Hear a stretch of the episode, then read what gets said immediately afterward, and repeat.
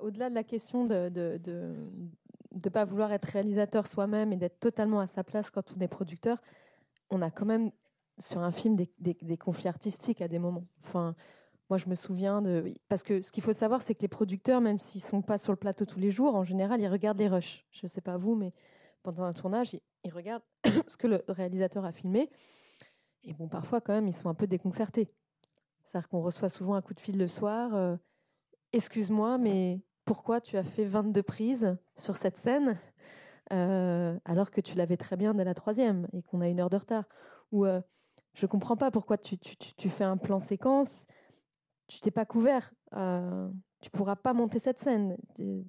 Oui, mais le plan séquence, t'as rien compris. Le plan séquence, c'est la seule manière de filmer ce moment. Puis voilà, on se rend compte en effet au montage que ce plan séquence n'est pas si génial et que, et que la scène est au placard, ou inversement, qu'on avait super raison. Mais ces questions quand même profondément euh, euh, dialectiques, quoi, artistiques, elles, existent quand même. Donc un, un, producteur, c'est quand même aussi quelqu'un qui a une vision du film, un regard.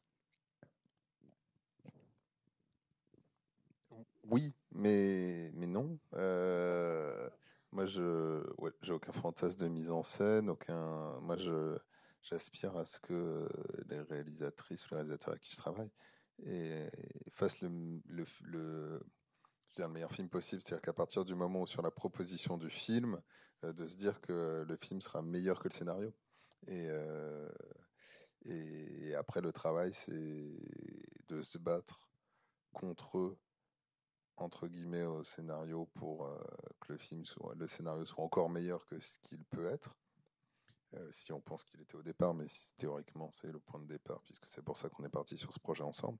Et après au montage pareil, ce qui revient au projet 34 projections de montage, ou après au xème version de scénario. Je trouve que c'est là où il y a un vrai euh, combat, mais c'est un combat pour le projet. moi je me bats avec les auteurs, je me suis jamais battu contre eux. En fait on se bat euh, avec eux pour faire le meilleur film possible. Je vois aucun intérêt de me battre avec eux. Euh, et je regarde pas les rushs. Tu regardes pas les rushs Non, souvent je regarde pas les rushs. Ouais. Euh, parce que. non, mais parce que je, les économies dans lesquelles on est et les temps de tournage qu'on a, de toute façon, la machine elle est partie. On sait qu'on pourra pas refaire, on sait qu'on pourra pas refaire les choses. Euh, si le comédien est mauvais, si l'image est mauvaise, si les trucs sont c'est déjà fait quoi. Enfin c'est déjà euh, donc le, travail il est plutôt en amont généralement. Euh, moi j'ai toujours fait des courts métrages avec les réalisateurs euh, et qui on a fait les longs métrages. Donc on sait, par contre on, moi je considère que le, but c'est de donner les meilleures armes possibles à chacun pour pour faire son meilleur film possible. Il y a un exemple précis sur sur Clément qui est qu'on a fait parmi nous ensemble. Euh, c'est un grand film esthétique, c'est un grand film de mise en scène que j'adore, c'est un moyen métrage. Euh, mais les comédiens, j'étais sur le tournage, mais après je vois sur les tournages aussi comment ça marche. Et, euh, sur le tournage, je voyais bien que ton rapport aux comédiens était, pas très à l'aise, ce qui est normal puisqu'en fait tu n'avais jamais dirigé de comédien et que en plus parmi nous c'est des comédiens palestiniens et kurdes euh, qui parlent leur langue, donc en plus que tu parlais pas non plus et qui disent des monologues, donc en fait ils sont plus dirigés sur une, tonalité presque sur un jeu, euh, un genre, un jeu et le reste le film était plus sur des déplacements. Et je me suis dit qu'en fait, le gros enjeu sur euh, Ni le ciel ni la terre, ça allait être, en dehors de tout le bordel qu'allait être potentiellement le film, et ça, c'était un autre problème. J'avais pas trop peur de la fabrication, on allait bien y arriver, quels que soient les moyens. Mais par contre, c'était la direction de comme la direction d'acteur. Donc, j'ai proposé à Clément de travailler avec quelqu'un euh, qui pourrait l'épauler, sachant qu'en plus on avait 10 personnes tout le temps sur le plateau et que ça allait être compliqué pour qu'il puisse se concentrer tout le temps au, à un endroit et pas avoir à gérer euh, euh, et par exemple, ça, je pense que c'est un.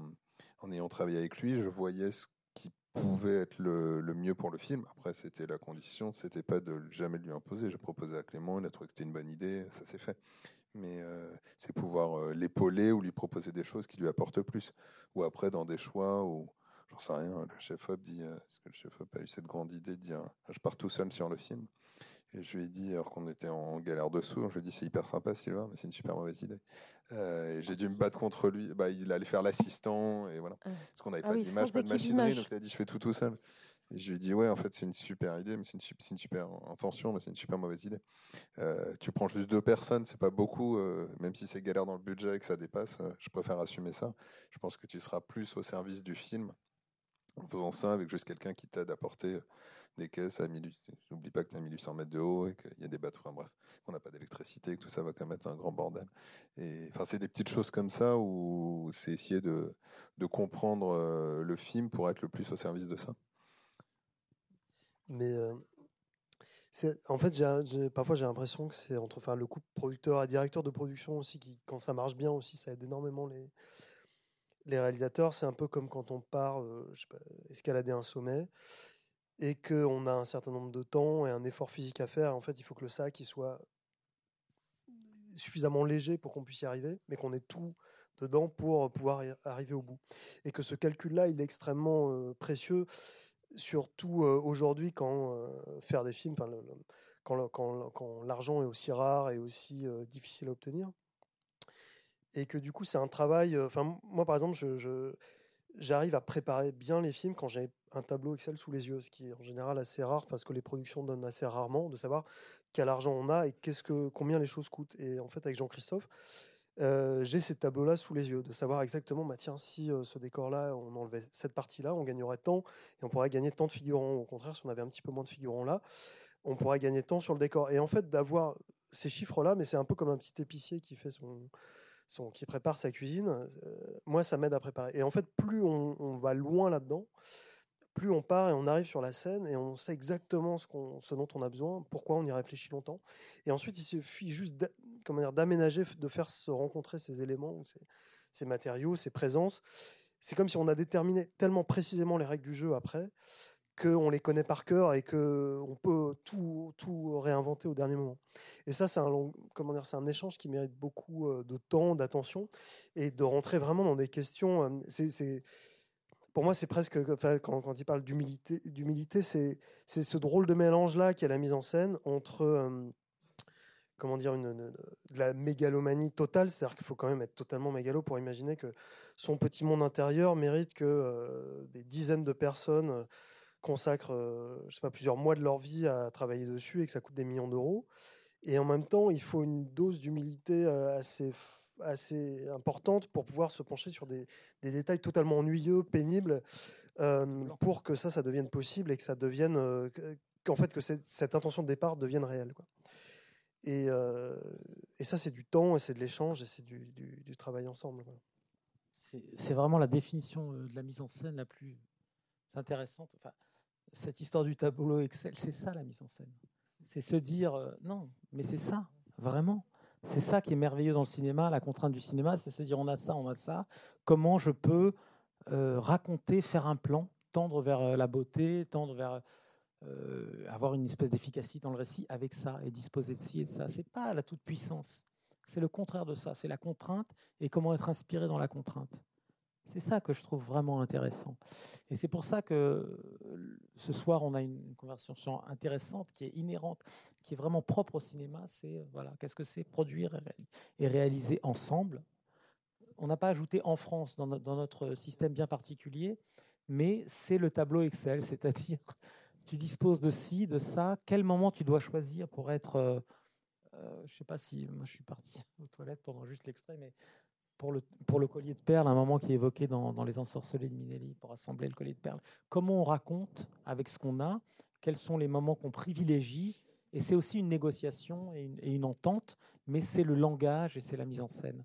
Voilà. Et là, une question que j'aimerais vous poser à tous les deux, c'est est-ce qu'il vous est déjà arrivé de ne plus avoir confiance dans votre réalisateur dans le processus, euh, quand le processus est lancé, et c'est dire peut-être je me suis trompé, à part pour euh, pas forcément eux d'ailleurs, mais un autre avec qui vous auriez pu travailler. Moi, la différence de Jean-Christophe, je regarde beaucoup les rushs et c'est très important pour moi. C'est vraiment un moment où. Euh, oui, vous, vous faites des retours de sur les rushs le, le week-end? Un peu. Pierre aimerait que j'en fasse plus. Mais après, il y a un truc qui est un petit peu. Euh, comment dire, pour moi, qui a un petit peu dégénéré dans la, façon de voir les rushs, et j'aime pas tellement ça. C'est qu'au fond, alors bon, il y a très longtemps, on voyait les, les, les, les, rushs comme dans une salle comme ça, on se réunissait, l'équipe, on les voyait sur un grand écran, tout le monde déconcentré, tout ça, etc. Très bien, bon. Et puis ensuite, on est passé au DVD. Voilà, donc le DVD, c'est encore quelque chose que vous pouvez voir chez vous, calmement, euh, dans une pièce sombre, etc. Et maintenant, euh, tous les rushs, vous les voyez, c'est des liens qui arrivent, vous avez toutes les prises, c'est interminable, très compliqué euh, dans une journée de travail, de tout d'un coup, isolé. Avant, il y avait deux, trois prises de développer. Voilà, c'est ça. si jamais même le réalisateur faisait 15 prises, au fond, il y en a trois de développées, les trois meilleures. Voilà. Maintenant, ce qui vous arrive, c'est la totalité des prises, quasiment, sauf de temps en temps encore les, les prises cerclées, mais comme, enfin, les prises choisies, mais comme ça coûte rien d'en développer plusieurs, puisqu'il n'y a plus de problème de laboratoire et de pellicule, bah, des fois vous pouvez faire 18 prises, mais en choisir 8. voilà. Donc ça, ça fait des séances de rush que je trouve souvent inconfortables. Au bureau, vous êtes dérangé par le téléphone, dans des pièces lumineuses. Enfin bon, voilà. Donc c'est vrai que ça, demande, une, je trouve, un, effort de plus en plus grand quand on est producteur de, voir les rushs.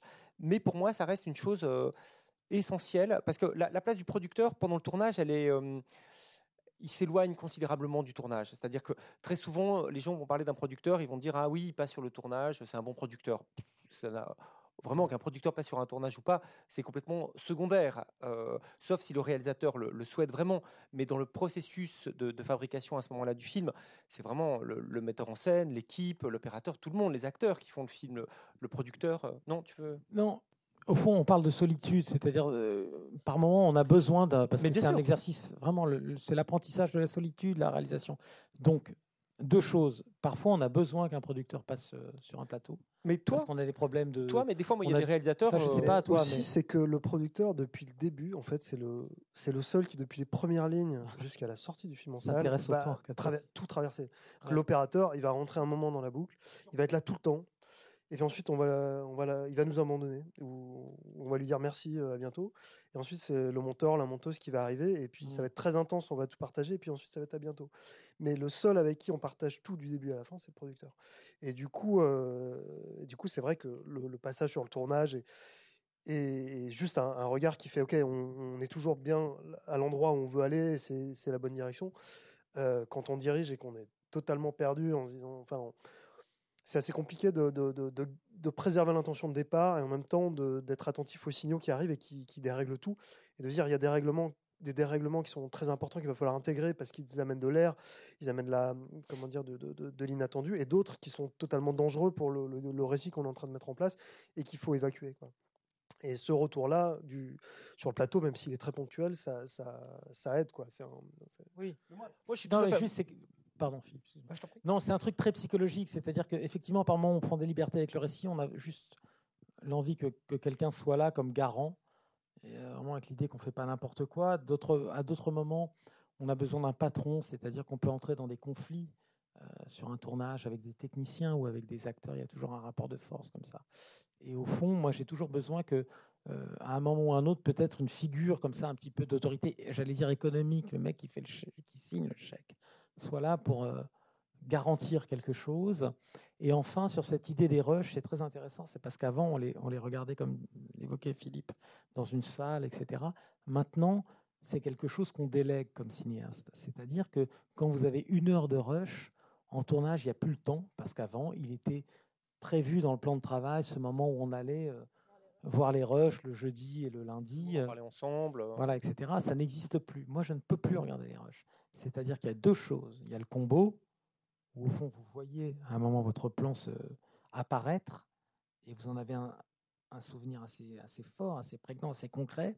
Et puis, il y a euh, au fond euh, cette idée que c'est impossible de se taper, euh, après une journée de tournage, deux heures de rush. Donc, pour moi, c'est important de savoir qu'il y a un garant qui est celui, comme, comme l'évoquait Clément tout à l'heure, qui est avec vous depuis le début et qui sera avec vous jusqu'à la fin.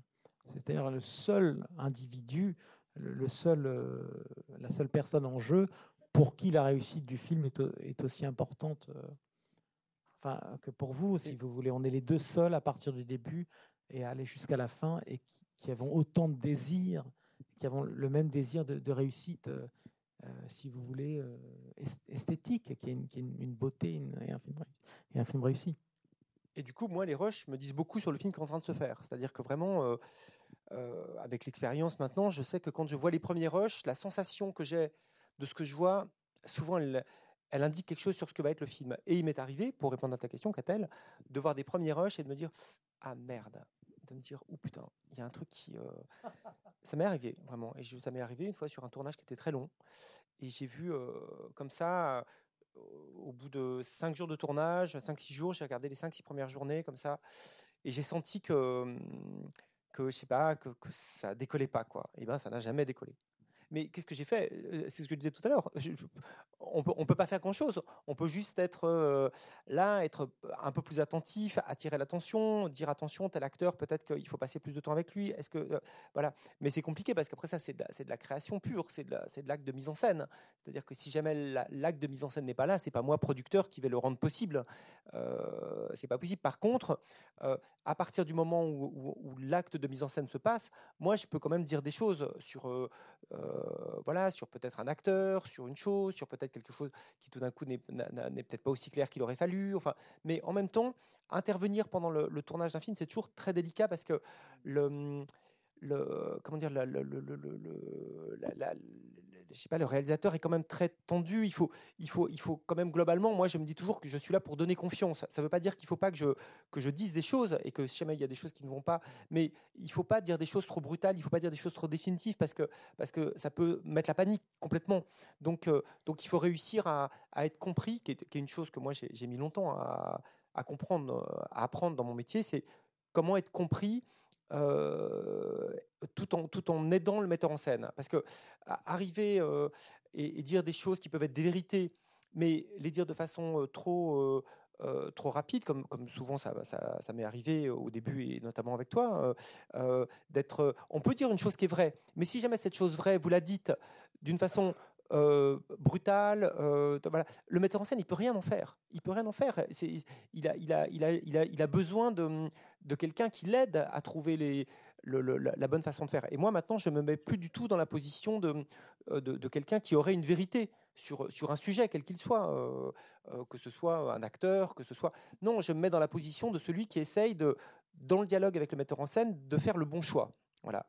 Par exemple, sur, sur l'acteur, une fois, moi, j'ai appris une chose très importante avec toi, Pierre. Alors, on peut dire une petite parenthèse sur notre travail avec Pierre et moi, c'est que je pense que Pierre m'a beaucoup fait producteur. C'est-à-dire que dans, l'exigence, parce qu'on parce qu'on est très, euh, on est très, on est très liés, on est très proches. Ça fait donc, euh, donc euh, vous l'avez compris, des années, des dizaines d'années qu'on se voit tout le temps, qu'on se parle quotidiennement. Enfin, c'est vraiment, il y a une pause entre mi-juillet et mi-août, mais autrement, c'est quand même très intensif hein, comme relation. Et, voilà.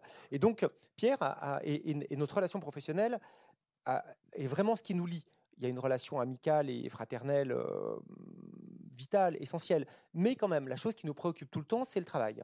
Et, euh, Pierre a toujours eu une, grande exigence par rapport à moi sur les premiers films. Quand, des choses n'allaient pas, quand il estimait que je ne faisais pas assez bien mon travail, il me le disait. Euh, et, ça m'a appris beaucoup, en fait. Hein. C'est une chose qui a. Euh, voilà, qui a, compté pour moi. Je fais une longue digression et du coup, je, je, je, je perds l'idée où je voulais en venir, mais en même temps, je dis une chose importante sur nous. Euh, non, mais ça, ça, ça, travaille une chose qui est la définition de, de, de, son métier. C'est-à-dire que j'ai l'impression que film par film, on arrive à comprendre à l'endroit où on est fort et l'endroit où on est fragile. Alors oui, c'est ça. Et donc, donc après, on a eu à un moment donné, à un moment donné, euh, peut-être le moment le plus difficile qu'on ait eu avant un tournage, c'est sur Hors de prix, où euh, on s'est opposé sur le choix d'une comédienne. Euh, dans Hors de prix, pour ceux qui l'ont vu, il y a donc le, rôle d'une femme d'un certain âge qui est la, femme qui entretient Gad Elmaleh. Et, euh, et la comédienne qui devait faire ce, rôle, c'est Marie Laforêt. Et donc, voilà, Pierre choisit Marie Laforêt va chez elle, fait des essais costumes, il me dit bon, je lui dis ça va, ça se passe bien. Bon, Marie Laforêt était précédée d'une réputation d'actrice pas facile, un peu instable, mais il me dit non, non, mais tout va bien, etc. etc. Il y retourne une deuxième fois, il me dit ah, c'est un petit peu plus difficile cette fois-ci. Et puis, on se rapproche du tournage, euh, on fait des essais filmés au studio et elle ne vient pas.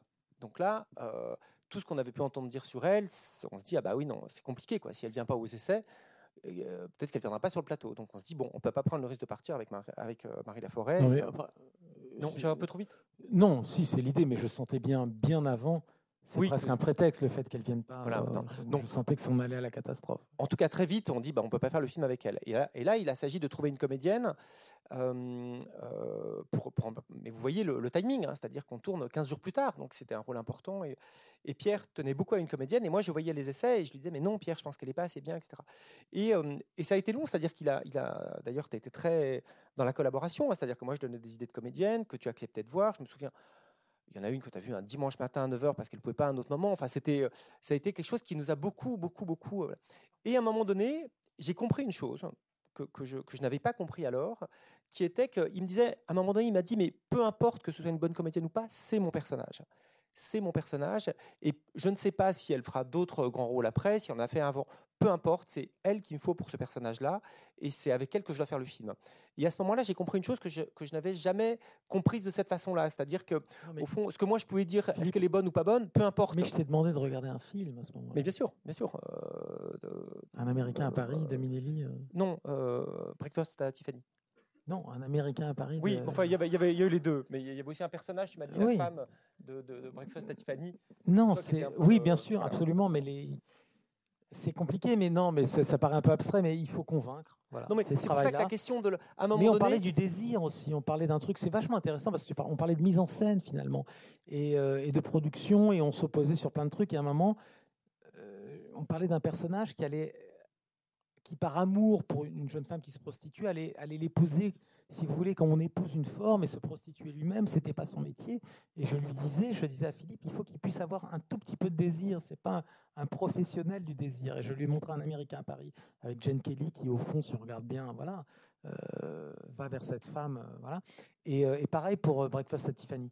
Mais il fallait que, que cette femme soit aussi un objet de désir, etc. Et à un moment, je me rappelle que ça s'est résolu par ça, par montrer à Philippe deux films qui étaient importants pour moi. Euh, un film de Black Edwards et un film de Minelli, pour, pour m'expliquer. C'est intéressant parce que ces choix-là nous amènent aussi à nous, à, définir, si vous voulez, un projet un, un petit peu plus. Quoi.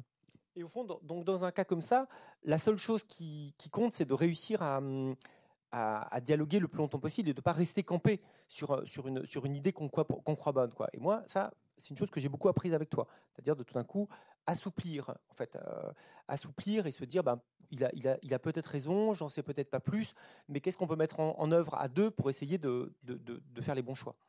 Je trouve que vraiment ça m'intéresse vraiment de vous entendre parler de ça parce qu'on est en train de, de parler d'un truc qui est assez intéressant qui est Nous, on a, on a neuf films derrière vous, vous en avez moins. non, mais voilà, mais c'est ça qui est intéressant parce que c'est l'objet du truc, c'est qu'est-ce que tu attends d'un film au début, l'idée où sera sa beauté, la confiance dans le réalisateur, le réalisateur la confiance dans le producteur, et puis comment, euh, comment au fond euh, se tenir à cet idéal euh, qui est peut-être pas le même pour chacun. Enfin, vraiment, c'est très intéressant. Moi, moi, vraiment, c'est au cœur de, du travail et de la relation d'un cinéaste et d'un producteur. Est-ce qu'on fait confiance à un projet ou est-ce qu'on fait confiance à un cinéaste? Et puis, et puis pour- un cinéaste, euh, cette envie absolue euh, d'être compris euh, et aidé et soutenu par quelqu'un jusqu'au bout. Quoi. Une des choses que j'ai appris sur ce, type de choix, en fait, c'est que on croit souvent qu'il y a un bon et un mauvais choix. Que si on fait ce choix-là, ça va être réussi. Si ce choix-là, ça va être raté. Qu'il que, que- faut surtout pas faire le mauvais. Et en fait, petit à petit, on se rend compte que quand on, on, est totalement dans le projet, qu'on sait vraiment où on veut aller, en fait, c'est des choix qui vont faire que ça va être différent. Ça va pas forcément être euh, moins bien ou mieux, mais ça va être différent et donc ça va influer sur le, sur, sur les autres choix et que ça va, amener le film à, un autre endroit. Et, euh, et du coup, c'est un peu comme quand on navigue, en fait, de, se dire, ça c'est la direction, mais qu'il y a plusieurs chemins pour, y arriver. Et du coup, quand il y a une mauvaise nouvelle qui arrive, euh, ensemble, de se dire, ça, ça, ça s'apparente à une mauvaise, nouvelle, mais peut-être c'est, un détour, peut-être c'est un raccourci, on ne sait pas encore, mais on va, passer par là, en fait. Après, dans le, moi je trouve dans le dialogue, c'est toujours la relation de confiance et c'est aussi, euh, je vais avoir des avis très fermes sur des choses et je lâcherai pas dessus à différents endroits et Clément aussi. Et l'essentiel, c'est que ce soit pas au même endroit et que si ça arrive au même endroit, il y en ait un qui lâche avant l'autre. et pas dans un rapport de, pouvoir, mais dans un rapport de pragmatique pour avancer. Et effectivement, ça arrive sur des choix de comédiens, sur des choix de montage, sur des choix d'écriture, sur des choix de production. Donc en fait, ça arrive régulièrement.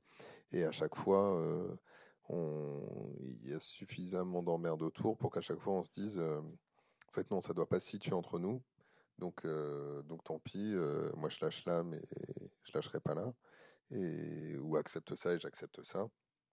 Et jusqu'à présent, on a, on a avancé comme ça parce que le chemin est toujours difficile ailleurs. Et on se dit, bon, en fait, il y a tellement d'emmerdes autour qu'il faut, euh, il faut rester unis pour avancer. Et il faut relativisons ça ou ça. Quoi.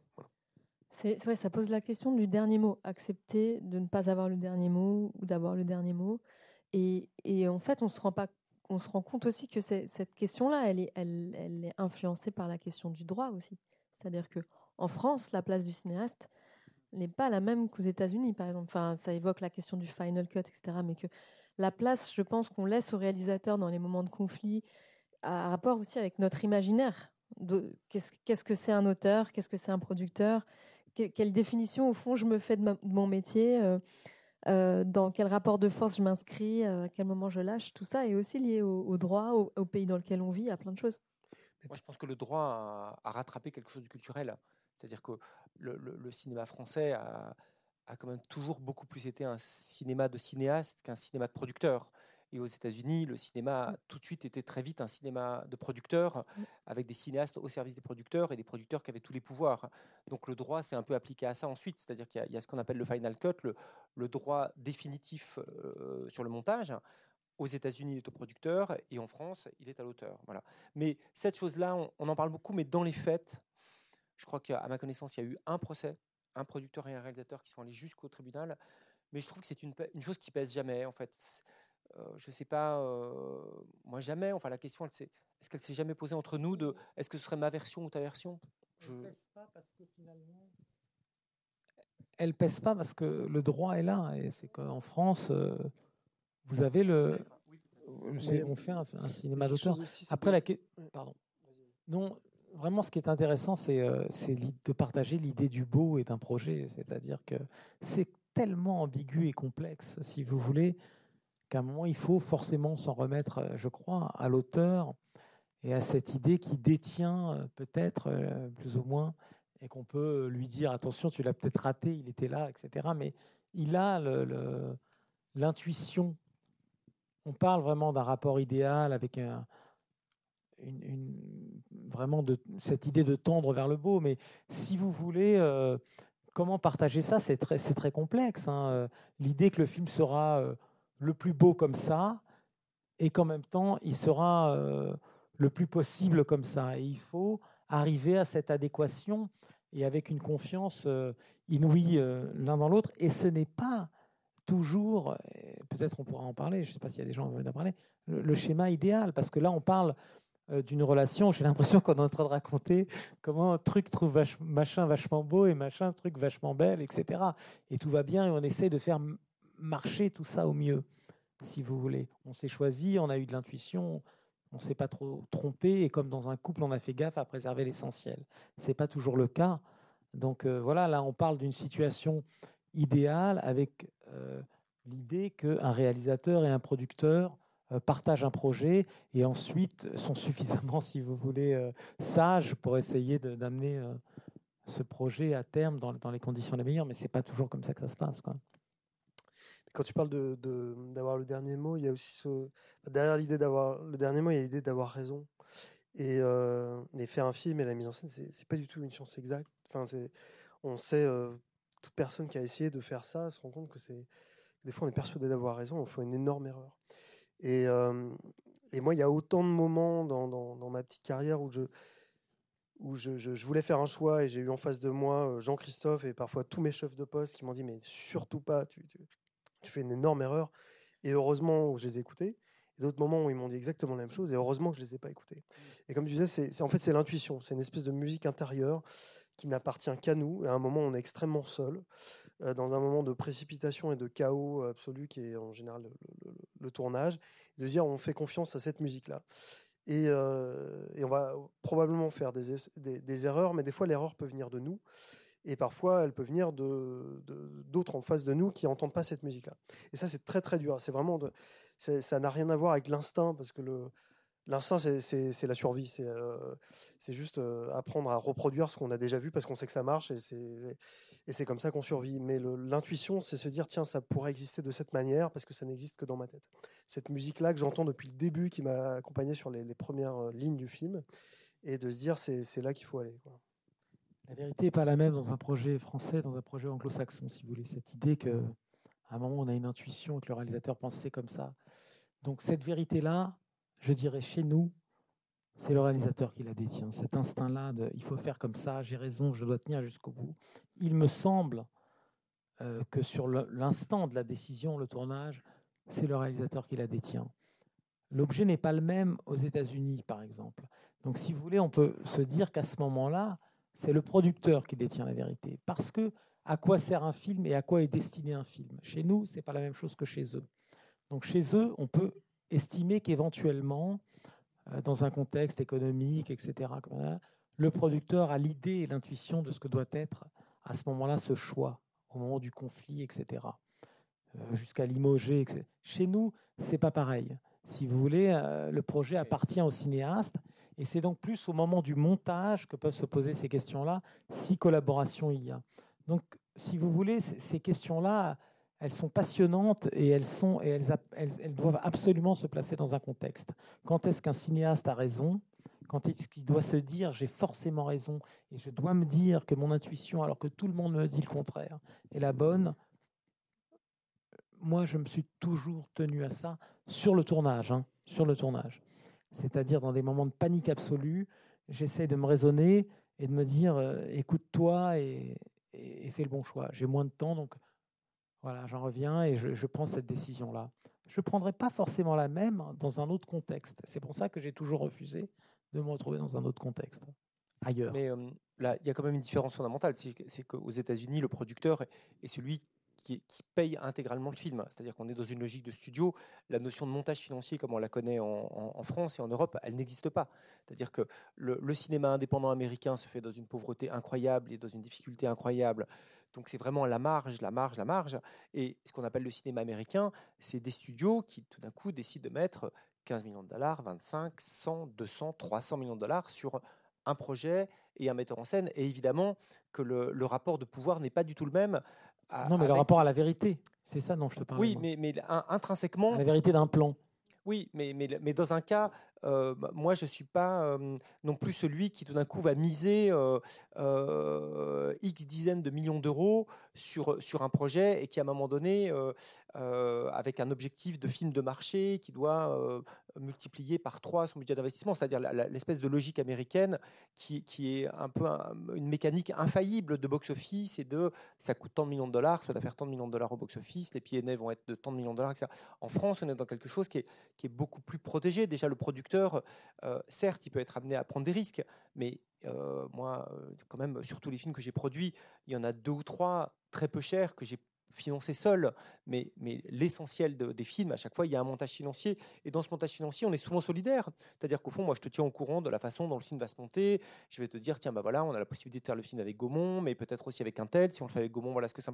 Donc, il y a une espèce de, de, de collaboration déjà à cette étape de la production qui fait que moi, je ne peux pas être sur un film comme si jamais euh, j'étais celui qui payait tout. C'est pas vrai. Je suis celui qui a trouvé l'argent, je suis celui qui l'a négocié, celui qui, est, dont on, euh, qui est garant que tout ça va se faire dans un cadre euh, normal, les salaires vont être payés, etc., etc., et que l'aventure va aller jusqu'au bout. Je peux être amené à, rajouter de l'argent s'il manque, mais ça se compare pas à, la logique hollywoodienne, qui est une logique qui met l'auteur dans une position tellement plus dur, quand même tellement plus contraignante, tellement plus euh, voilà, dans lequel l'auteur, en effet, le metteur en scène peut être viré. Enfin, je je, je sais pas si c'est une notoriété publique ou pas, mais je crois que Xavier Dolan, qui vient de faire un film aux États-Unis, on l'a dépossédé de ses rushs. On lui a dit, bah non, mon petit bonhomme, c'est pas toi qui va faire qui va faire le montage de ton film. Voilà, tu l'as tourné.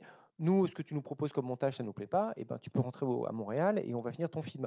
Impossible une chose comme ça euh, en France. Mais et, Dieu merci, hein, Dieu merci. Mais c'est pour ça qu'il y a quelque chose de.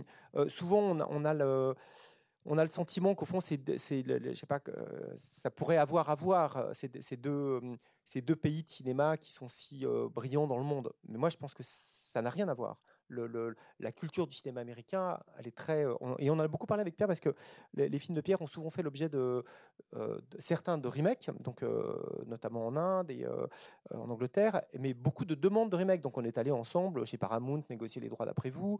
On a négocié les droits de d'ordre de prix avec Joel Silver et Warner. on les a négociés plusieurs fois. Donc cette question-là, et il y a eu des propositions. Il y a, donc ces questions, on se les a posées sérieusement, hein, voilà, de, tout d'un coup de, se dire ah bah tiens, si jamais la possibilité de faire un film aux États-Unis. et moi j'ai toujours une certaine méfiance par rapport à ça. J'ai toujours et je lui ai toujours dit, je lui ai toujours dit, fais attention parce que on, est très souvent les, réalisateurs qui marchent en France, tout d'un coup on se, se désire d'aller de, de, faire un film aux États-Unis, mais on est fort à un endroit, moi je me dis bah restons-y plutôt que de tout d'un coup aller dans un endroit où on n'est plus personne et où on est broyé dans une machine de studio et dans une éventuelle euh, mode qui passe un peu du jour au lendemain. C'est toujours une, certaine méfiance que j'ai eue un peu par rapport à ça. On peut peut-être faire une petite, euh, un petit break regardant un dernier extrait qui n'a absolument rien à voir avec ce qu'on est en train de raconter, mais qui évoque peut-être plus euh, la, place du, du producteur euh, garant, je sais pas comment dire. On parlait de ce besoin parfois qu'on peut avoir de, sécurité, d'avoir son producteur qui vient sur le plateau et qui peut parfois débloquer une situation. Ça raconte aussi comment parfois le cinéma peut nous amener à, avoir des compétences qui n'ont absolument rien à voir avec, avec celles qu'on imagine au départ ou celles de notre métier. Et puis après, je sais pas, moi j'aurais encore peut-être une question à vous poser, mais j'ai l'impression que ça fait longtemps qu'on parle peut-être, et peut-être que vous avez envie aussi de leur poser des questions. On se regarde le, Truffaut, comme ça, ça fait une petite pause.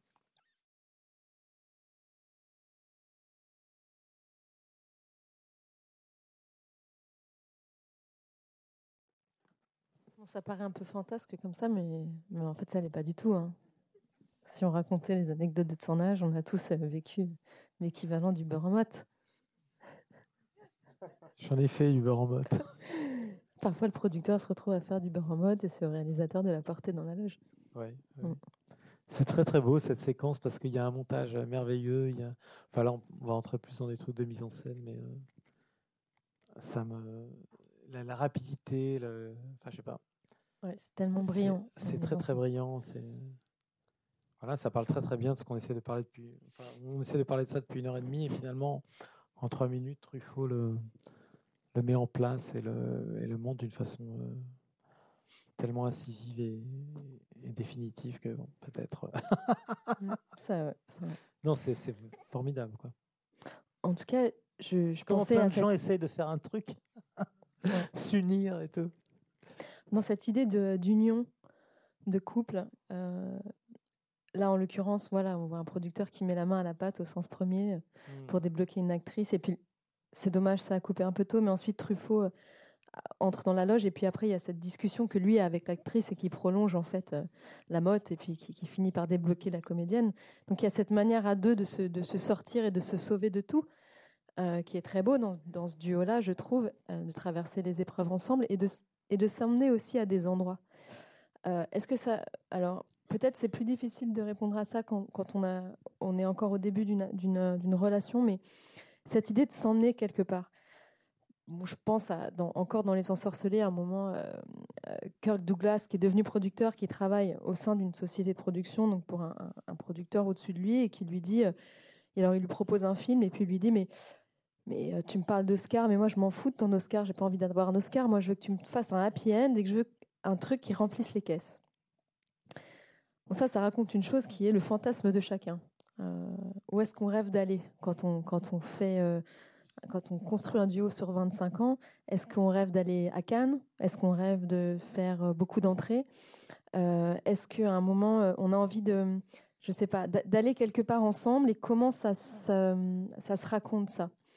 Est-ce qu'un producteur, à un moment, peut avoir envie d'emmener son réalisateur vers, vers un endroit que lui-même a envie d'atteindre ou, un endroit où il pense qu'il pourrait atteindre je pense, je, vous parle de ça parce que là, par exemple, on a un duo qui a démarré à Cannes avec la semaine de la critique. Qui avait démarré bien avant quand même parce que vous faisiez des courts métrages. Quand tu dis que ça fait quand même presque dix ans que vous travaillez, même un peu plus, ouais.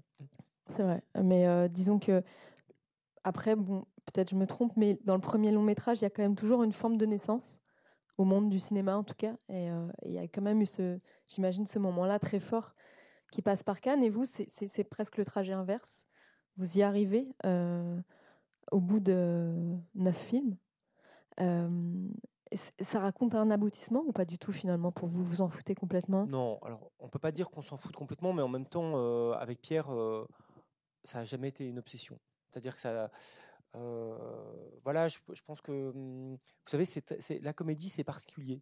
C'est-à-dire que moi, je, suis toujours très surpris de, euh, de cette espèce de contradiction incroyable qui est qu'au fond, vous parlez avec des cinéphiles et des gens qui dirigent des grands festivals, etc. Et puis ils vont vous parler de Blue Beach, puis ils vont parler de Buster Keaton, et puis ils vont parler de Monicelli, puis ils vont vous parler de tous ces grands réalisateurs de comédie comme étant, au fond, pas loin d'être ceux qu'ils aiment le plus. Et puis, dans les faits, euh, la comédie, elle est considérée souvent comme un genre commercial, euh, mineur et qu'on ne considère pas tout à fait comme, comme les autres genres.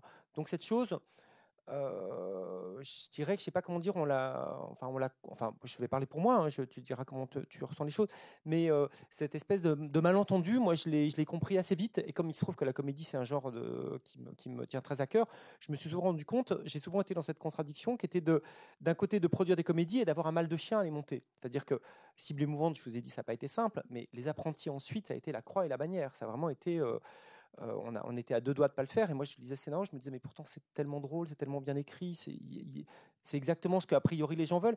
Et il y a toujours cette espèce de, hiatus. Alors, je pense que euh, s'est jamais dit avec Pierre, ah bah tiens, ce film, euh, on le fait pour Cannes. Vraiment, honnêtement, jamais, vraiment. voilà. Non seulement on se l'est pas dit, mais heureusement qu'on se l'est pas dit parce que tous ils ont été refusés. Je ne raconte pas. Hein. Cible émouvante, voilà, puisqu'on l'avait quand même présenté, il a été pris nulle part. Les apprentis, je me souviendrai toute ma vie du coup de téléphone de Gilles Jacob, le lendemain où il a vu Les Apprentis, où il m'a dit je trouvais le premier film de ce réalisateur intéressant, mais le deuxième n'est pas du niveau d'un téléfilm, donc Les Apprentis pliés. Je ne savais euh, pas. Ah mais non. Ah non, mais c'est pour ça que si vous voulez, le, comme il respire, on s'est dit bon bah cette fois-ci évitons. Ce qu'il a dit sur la maman et la putain, donc, je... voilà. Je suis pas trop euh, flippé. Donc on a sorti comme elle respire avant Cannes en se disant voilà. Après vous, la question se posait pas, ça c'était à Cannes, c'était sorti à Noël. Voilà, le dernier quand on a présenté euh, dans la cour, on l'a présenté assez tôt, faut, faut le dire, hein, en janvier, mais aussi bien à l'officiel qu'à la quinzaine, ils nous ont dit bah non, euh, on le prendra pas. On l'a présenté à Berlin, qui nous a donné un strapontin dans une séance spéciale à la seule condition que Catherine Deneuve soit là. Donc, si vous voulez, donc à un moment donné, le timing. Non, non, mais c'est pour ça que là, il se trouve que le timing allait bien, c'est-à-dire que le film se terminait. Euh, ça aurait été un peu inconscient de ne pas le montrer à Cannes puisqu'il était prêt quasiment. Enfin. Euh, on, l'a un peu accéléré sur la fin, mais voilà, donc il le prenait, c'était super, il le prenait pas, on continuait. Quoi, Donc c'est pour ça que Cannes, une consécration, non. Moi, ce que je trouve être une, euh, la, question du rêve dont tu parles, de ce qu'on a en mm. tête, pour moi, c'est le c'est que les films soient bons. Quoi. Il n'y a, que ça, c'est-à-dire de tout d'un coup se dire comment, comment faire pour que les films soient bons et que les metteurs en scène grandissent. Voilà, mon travail, c'est celui-ci. C'est, de, c'est dans la mesure de mes,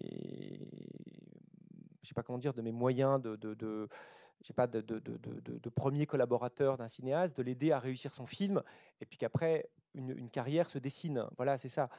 Mais tu me disais quand même un jour que ce qui était très jouissif pour un producteur, c'est quand on rencontre le cinéaste qui à la fois répond à, votre exigence de cinéma et en même temps vous emmène vers le succès en salle. Qu'il y a une jouissance de ça. Bien sûr, et que quelque part, Pierre, il y, a un truc comme ça d'assez idéal. Bien sûr, c'est-à-dire qu'après, bon, bah, voilà, l'histoire euh, qu'on vous a racontée depuis un petit moment euh, s'ancre dans un truc très. où on est très jeunes, tous les deux, etc. Mais c'est vrai que c'est super. C'est super quand tout d'un coup vous faites un film et que ce film il est vu. Moi, j'en ai fait un paquet qui n'ont pas été vus. Et je peux vous dire que je, sais faire la différence. Quand tout d'un coup, euh, sur hors de prix, il y avait des jours où je me disais ah, Putain, dans la journée, il y a 70 000 personnes qui ont vu le film. 80 000 personnes dans la journée. Et ça, c'est quand même un truc que seul le, cinéma permet mais que vous vivez quand même euh, très très rarement. C'est-à-dire, c'est vraiment. Et c'est vrai que voilà, les films de Pierre permettent ça. Ils, se vendent dans le monde entier. Je vous dis, il y en a un sur deux qui a fait l'objet de remake. Et cette chose-là, de tout d'un coup, qui est quand même tellement rare, tellement rare de, pouvoir euh, être au cœur de cette chose tellement propre au cinéma. Le cinéma n'est pas que ça, mais le cinéma, c'est ça. Ce que, ce, que, ce que plein d'autres formes d'expression ne sont pas. Moi, j'adore la musique classique, j'adore l'opéra, j'adore plein de choses, mais si vous voulez, euh, un opéra, c'est montré six fois, puis après, c'est terminé. quoi. Un film, voilà, ça peut être vu par des centaines de milliers de gens, des millions de personnes dans le monde entier. Et des films, tout d'un coup, permettent ça. Hop, ils circulent, les gens s'en emparent, etc. Et ça, c'est une chance, euh, j'en ai conscience, hein, immense qu'on vit avec les films. Voilà. Et, euh, et, je, produis beaucoup de cinéastes, et beaucoup, de cinéastes avec qui j'aime travailler, mais c'est rare de tout d'un coup avoir cette, possibilité-là de, vivre cette dimension du cinéma. Est-ce que c'est quelque chose qui vous, euh, questionne ou pas, les entrées, vous, individuellement déjà, faire des films pour, qu'ils soient vus Est-ce que, que cette question, vous voulez poser à chacun à votre endroit? Et est-ce que, vous en parlez ensemble par rapport au prochain film? Est-ce que... Voilà. Déjà, les chiffres, c'est quelque chose de très, euh, de très étrange, parce que comme tu le disais, euh, enfin, un succès dans le cinéma, enfin, si on, on, pense au nombre de gens qui ont vu euh, ce film, si on l'applique, je sais pas, moi je fais des expositions, au nombre de visiteurs d'une exposition, c'est ça n'a rien à voir. Le, le, nombre de gens qui auront, vu telle exposition serait considéré comme un, échec total par rapport au succès d'un film. Donc en fait, moi j'ai l'impression parfois d'être un peu comme les, les bergers en Mongolie. Euh, en fait, quand ils comptent leurs moutons, ils en ont vraiment beaucoup, beaucoup. Euh, en fait, le, système n'est pas comme les. En fait, ils n'ont pas de chiffres. C'est-à-dire qu'ils ont, je sais pas, 20 et après, c'est beaucoup. Et, euh, voilà. Et moi, je sais pas, passer euh, 200 000, c'est beaucoup. Et, euh, et j'aimerais bien faire 200 000 entrées avec mon prochain film. Mais en fait, que beaucoup de gens le voient, c'est génial, quoi. Et mais en fait, comme tu disais, pour un opéra ou pour une exposition, ça n'a rien à voir ces chiffres-là. Mais ce qui est important pour nous, et là je pense que je peux, je peux parler pour nous deux, tu m'arrêtes si je me trompe, mais ce qu'on veut, c'est des, films sans faire plusieurs. C'est pas faire un coup et euh, que ce, coup ce soit à Cannes ou dans les salles ou quoi, et puis ensuite euh, et qu'ensuite ça s'arrête. Mais c'est que chaque film, euh, que ce soit parce qu'il est à Cannes et parce qu'il a une bonne critique ou parce qu'il ramène du monde dans les salles, nous permet d'en faire un autre. Et que ça, on est, euh, on est super vigilant à ça. Et donc, évidemment, on se pose des questions d'affiches, de, de bande-annonce, de, de, comment on, on, positionne ça. On se dit qu'est-ce qui peut donner aux gens envie d'aller le, le voir ou envie, envie de le montrer? Mais ensuite, euh, euh, ensuite, c'est pas vraiment une stratégie, quoi. C'est, euh, de se dire, il, faut que ça crée un désir quelque part et que, en fait, on a la chance en France que même si un film fait pas beaucoup d'entrées, si on en parle bien, qu'il est bien montré, ça permet d'en faire un, deuxième, surtout pour les premiers films. Et donc, j'imagine que c'est un peu comme ça qu'on grandit entre des, films qui font parfois plus d'entrées mais qui sont refusés à Cannes, ou des films qui sont à Cannes et qui font moins d'entrées, ou parfois quand on a de la chance qui font les deux. Mais de dire ce qu'on veut avant tout, c'est grandir, en faire le plus possible. Après, on peut se dire qu'on part du point de départ qu'en faisant des films euh, d'auteurs assez radicaux, on va pas faire d'entrée. Donc on est quand même assez lucide sur une zone d'entrée dans laquelle on est.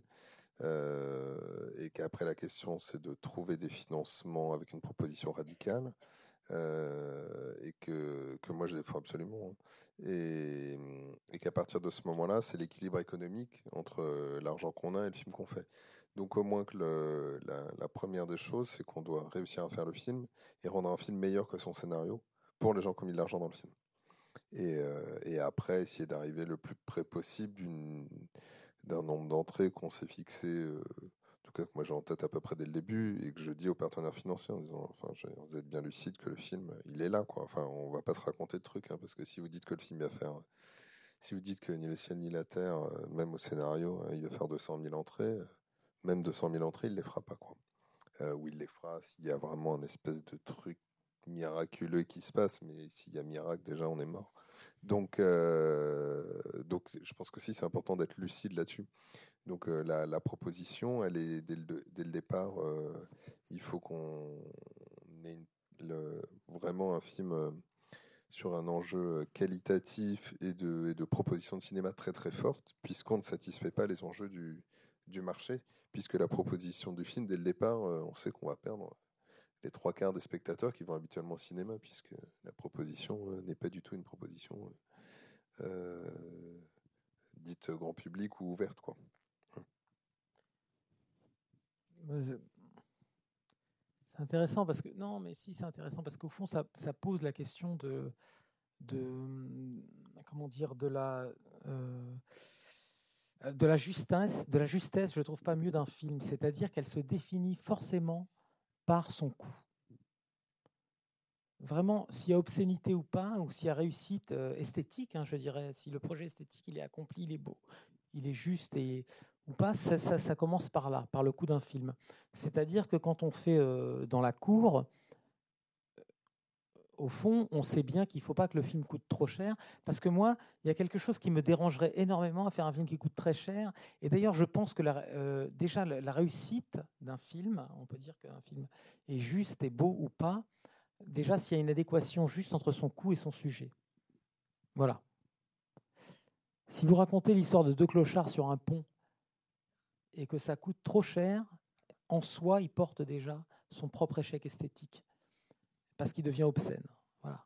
Parce que son idée du beau et du bonheur, pour moi, non, mais il faut entrer dans le truc, c'est intéressant. Pierre touche, à des discussions qui nous ont beaucoup animés, sur lesquelles souvent on n'est pas d'accord, et on a, on a parlé, je pense, des dizaines et des dizaines d'heures sur ces sujets-là. Voilà, elle est, elle est obscène ou pas.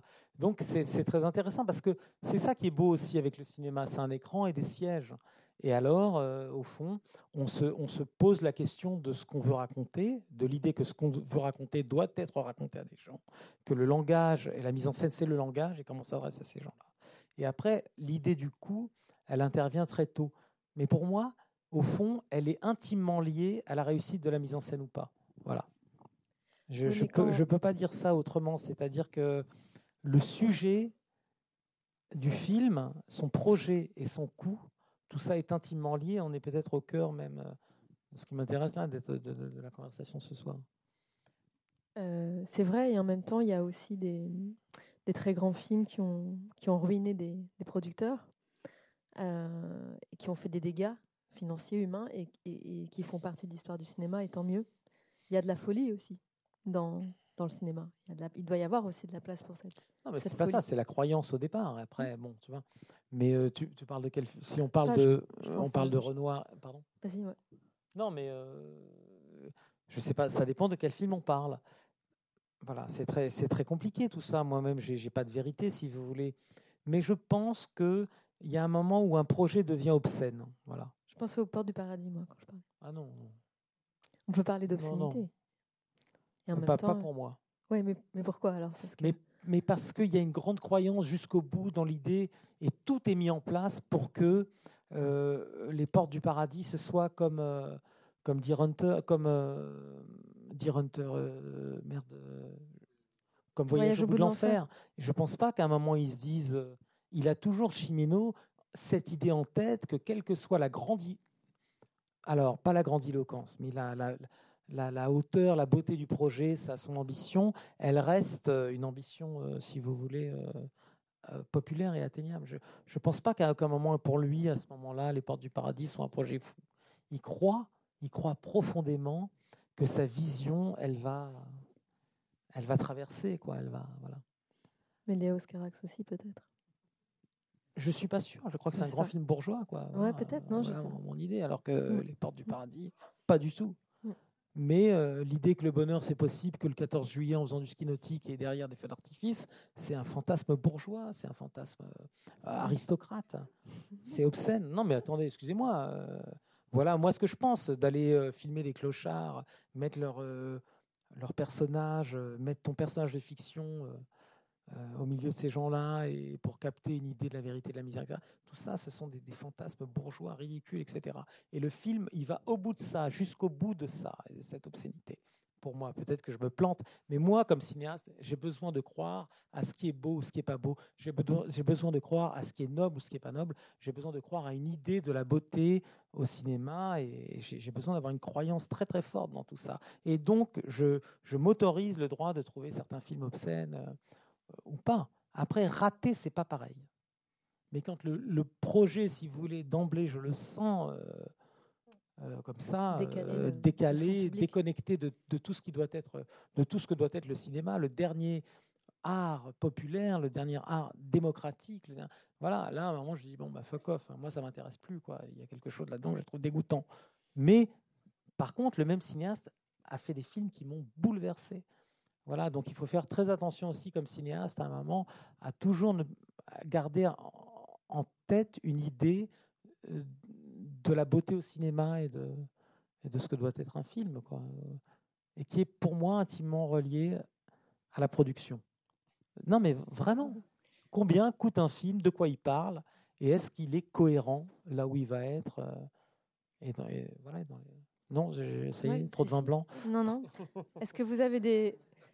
En tout cas, ça, c'est, je ne sais pas si on a réussi à vous, à vous transmettre des choses ou à vous faire comprendre des choses, mais c'est, on en revient toujours à, à cette idée que le, il y a une quête qui est, qui, est, qui, est, qui est esthétique, qui est presque métaphysique, et elle est constamment renvoyée à quelque chose Ouais. d'extrêmement trivial, qui est la- l'argent en permanence, le Ah. coût, le combien, co- combien ça coûte de faire du beau, combien, et qu'en fait, on, on est constamment. euh, Oui, mais c'est le, le tableau. Excel, c'est ça qui est génial, quoi. Bah, du beau.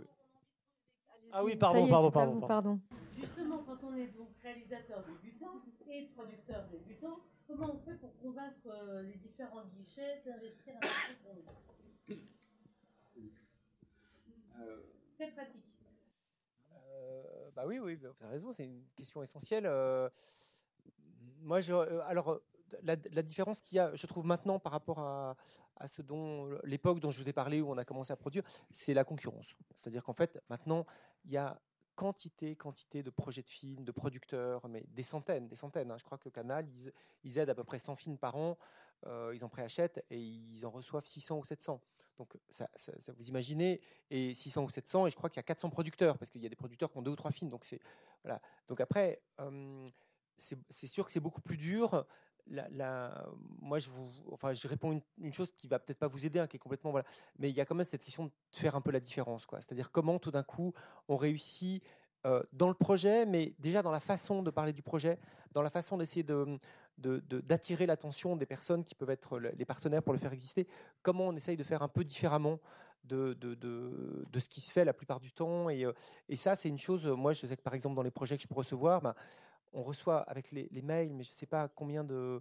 euh, J'aurais presque envie de dire de, dizaines de projets par semaine parfois. C'est fou à des stades qui sont euh, du synopsis de quatre lignes au scénario de 200 pages. Et puis tout d'un coup, il y a quelqu'un qui vous écrit une lettre et puis qui vous dit, bah voilà, euh, moi j'ai aimé ce film-là que vous avez produit et ça, et du coup j'ai eu l'impression que peut-être que le film que j'avais envie de faire pouvait trouver un écho chez vous. Bon, bah, tout d'un coup, ça, fait complètement la différence avec tout ce que vous recevez. Et, je pense que cette chose-là, elle est vraie pour, euh, pour, euh, aux différentes étapes de la, de la fabrication d'un film. Même euh, intéresser un distributeur qui va être très sollicité, il y a moyen de, de réussir à le- à, l'intriguer, à l'intéresser. Voilà. Et, je trouve qu'il faut, faut, passer beaucoup de temps à cette, à cette question-là de, de, comment tout d'un coup on intéresse des personnes qui sont sollicitées à longueur de temps, mais dont il faut se dire que ces personnes-là n'attendent qu'une chose, c'est être surpris. C'est tout d'un coup, euh, regardez ce qui s'est passé avec euh, 120 battements par minute l'année dernière. Voilà, tout d'un coup, euh, tout le monde dans le cinéma veut vivre un truc comme ça.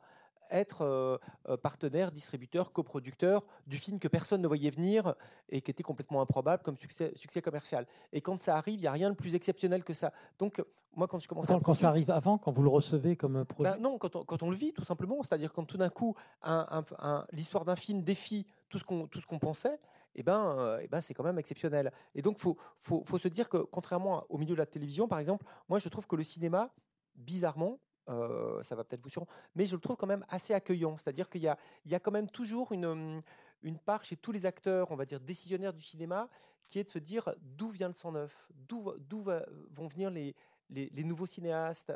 et cette chose-là, elle est, hum, il, faut, il faut trouver le moyen de s'engouffrer un petit peu dans ces espaces. Mais ces espaces, ils existent beaucoup plus, je trouve, que dans la télévision, qui, est, un peu une tour d'ivoire, quoi. Où c'est beaucoup plus en circuit fermé, c'est toujours un peu les mêmes gens qui font les mêmes choses. Enfin, c'est et, euh, et donc faut, faut, faut, faut, faut- une fois que le projet est abouti, une fois qu'il est euh, voilà, que, vous l'estimez mûr, il faut se dire comment je, comment j'intéresse. Voilà, il y a quand même. euh, Moi, ça m'intéresserait de savoir ce qu'un jeune producteur. Ah Non, mais je dirais exactement ce que dit Philippe, parce que nous, nous on arrive dans un milieu extrêmement concurrentiel. euh, et euh, moi, j'ai produit 10 longs métrages, dont 8 premiers films d'auteur, donc que des propositions où les gens vont se dire il n'y a pas un, gros casting, ça va pas faire des centaines de milliers d'entrées, ce ne sont pas des comédies.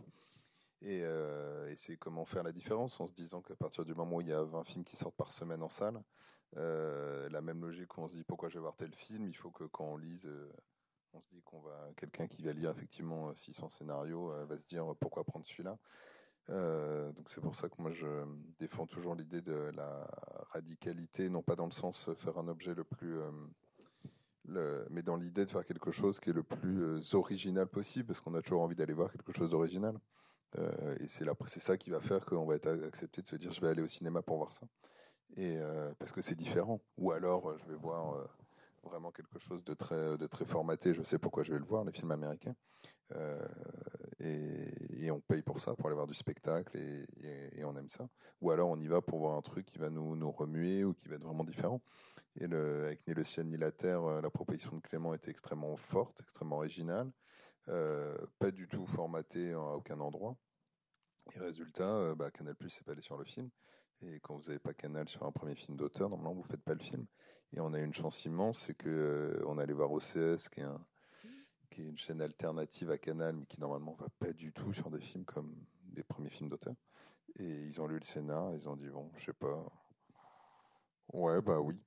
Et euh, ils eux-mêmes, ils étaient là, nous regardaient, qu'est-ce qu'on fait? Et c'était juste génial, quoi. Et on leur a dit, et là, moi, j'étais obligé de leur dire, en fait, juste le film va, va pas faire d'entrée. Enfin, je veux dire, le film peut être super, le film va être génial, mais juste le film, il va pas. Enfin, voilà.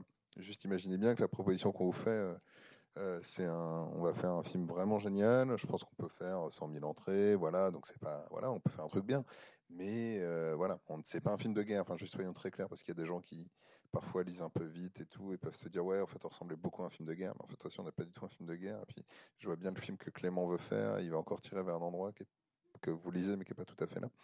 Et parce qu'on l'a un peu enlevé du scénar, parce qu'il fallait aussi financer le film. Donc, euh, il y a quand même une zone où on le sait très bien. Et ils nous ont dit non, mais on voit très bien le film que vous voulez faire. Et c'était exactement ce que tu dis, c'est-à-dire qu'il y a des gens qui, à cet endroit-là, ont dit euh, non, bah ok, on a fait. euh, on a fait, on a rempli notre cahier des charges de film. Vous serez le film cette année. On dit allez hop, allez-y.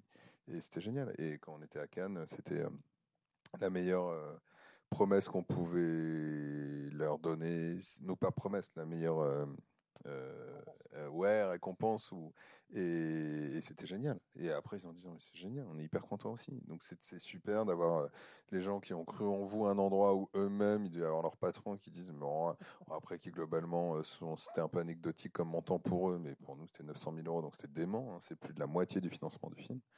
Et, euh, et c'était dingue. Et c'était vraiment des gens, on se dit, bah, jamais, moi je suis allé au rendez-vous, j'y allais vraiment en n'y croyant pas. Évidemment, j'y croyais, on s'est battu pendant le rendez-vous parce que sinon on l'aurait pas eu, mais, mais dans le fond, j'étais sûr que. Et c'était génial. Donc heureusement, il y a ça, il y a encore cette croyance.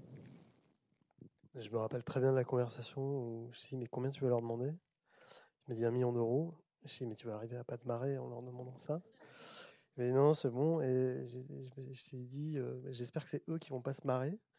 Et après, tu m'as rappelé après le rendez-vous et tu m'as dit euh, ouais, ouais c'est bon, ils y vont. Et je t'ai dit mais est-ce qu'ils ont bien lu le scénario? Et tu, m'as dit ouais, ouais, il n'y a pas de malentendu. Et enfin, clairement, sans eux, on n'aurait pas fait le film. ouais. Et je m'étais entraîné avant à dire 10 fois un million d'euros. Sans rigoler.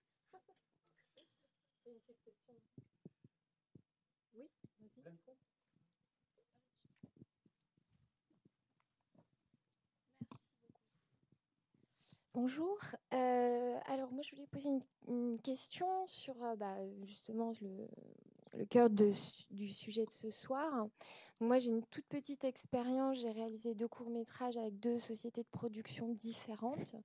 Donc euh, voilà, vraiment je découvre ce que c'est cette relation et ce rapport de, travail avec un producteur. Et j'avais une question, parce que c'est encore quelque chose que je me demande, est-ce que il vaut mieux être avec quelqu'un qui a vraiment une vision très similaire à la nôtre, avec une sorte d'évidence comme ça tout de suite dans les premières discussions par rapport au film, à l'écriture, ou à l'inverse, là pour mon, prochain film, j'ai- rencontré aussi un producteur qui était, enfin à l'inverse, très voilà, avec une critique très radicale, mais en même temps que je trouvais très constructive et intéressante.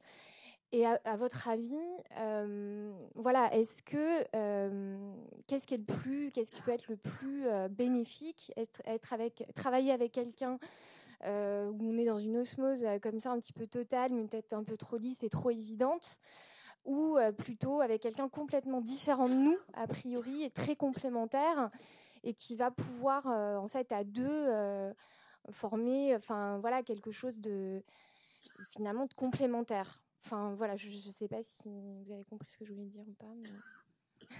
Moi, je vais vous donner une réponse de producteur. Moi, je produis 40 courts-métrages, mais bon, ça après sur les cours, euh, je dirais que sur le. Pensez à un moment où ça va être super la galère et lequel vous prenez dans ce moment-là, quoi. Puisqu'en fait, c'est pas dans le moment où, où on se rencontre ou si vous dites que les deux, vous avez des affinités avec eux à différents endroits. Moi, je dirais c'est le moment où. C'est toujours le moment où c'est difficile, le moment de vérité. C'est à quel moment la personne. Soit euh, saura être présente, soit saura vous écouter, euh, soit saura prendre la bonne décision pour le film, pas nécessairement pour vous, mais pour le film. Euh, après, je trouve qu'il y, a- il y a des gens, moi il y a des réalisatrices ou réalisateurs qui je travaille avec qui j'ai beaucoup d'affinités de cinéma, d'autres pas. Mais par contre, j'ai des affinités, à- pas une des affinités, hein, une adhésion ou une- un- à 1000% dans le projet, puisque c'est bien pour ça que, que je suis sur le projet. Quelque part, après, notre cinéphilie, euh, on s'en fout. Euh, Puisqu'après, ce qui compte, c'est ce dont on parle, c'est le même film. Ça, c'est le point essentiel. Et après, c'est de se dire, quand il y a une difficulté, est-ce que euh, il sera là, il me comprendra bien, je pense. Après, c'est vrai qu'au départ, on ne peut pas vraiment le savoir, donc je pense qu'il y a aussi quelque chose de très instinctif. Mais euh, enfin, moi, en tout cas, pour ma part, il y a quelque chose qui me pousse à travailler avec quelqu'un peut-être assez différent, parce que je me dis que c'est ce qui va euh, aussi euh, peut-être porter le film, le nourrir d'autres choses. Et euh, voilà, enfin, je sais pas comment. Si pour vous, ça a été dès le départ, pour les réalisateurs, une évidence, vous avez dit. c'est avec cette personne que je travaillais. Alors évidemment, c'est autour du projet. Il y a aussi, je pense, un intérêt fort commun, là pour le coup, porter le projet. Voilà, je ne sais pas, je trouve moi, ça je peux vous hyper dire, hein. compliqué en fait. Je sais la réponse, hein. Et oui, puis Non, parce que c'est comme ça, on dirait la question, voilà, machin, il est super beau, mais en même temps, ceci, bidule. Moi, je vais vous dire un truc. Partez avec celui qui aime votre film et qui commence pas à vous dire, ouais, mais là, faut faire ci, là, faut faire ça. Voilà. Maintenant, il y a un nouveau truc. C'est euh, parce que le contexte est complexe de production et que et donc il faut que le distributeur, là on parle de, de court métrage ou du- court- voilà. court, là, et donc de distributeurs qui disent euh, moi je m'engage si le- vraiment sur des petites sommes, sur des films euh, vraiment pour le coup des vrais films d'auteur compliqués, hein, où d'emblée ça y est, on est, on est encore plus finalement, plus que moi, ouais, confronté à cette truc terrible de, euh, voilà, du marché, etc. Et donc des, distributeurs commencent à dicter, si vous voulez, une idée de ce que devrait être le film qui correspond à leurs désirs.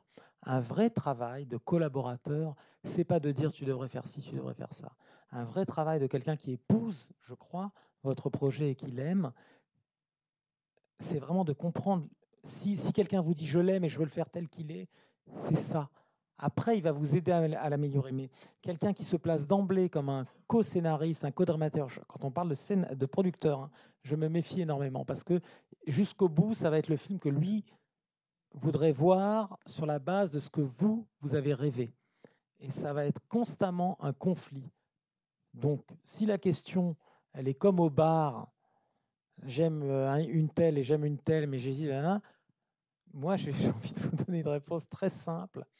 Partez avec celui qui aime votre projet tel qu'il est euh, et méfiez-vous de celui qui va vous accompagner dans le projet, avec un projet tel qu'il voudrait qu'il soit lui-même. quoi. Vraiment, parce que je crois que nous, cinéastes, on a l'intuition de nos films et on a l'intuition de ceux qui vont nous aider à porter cette vision.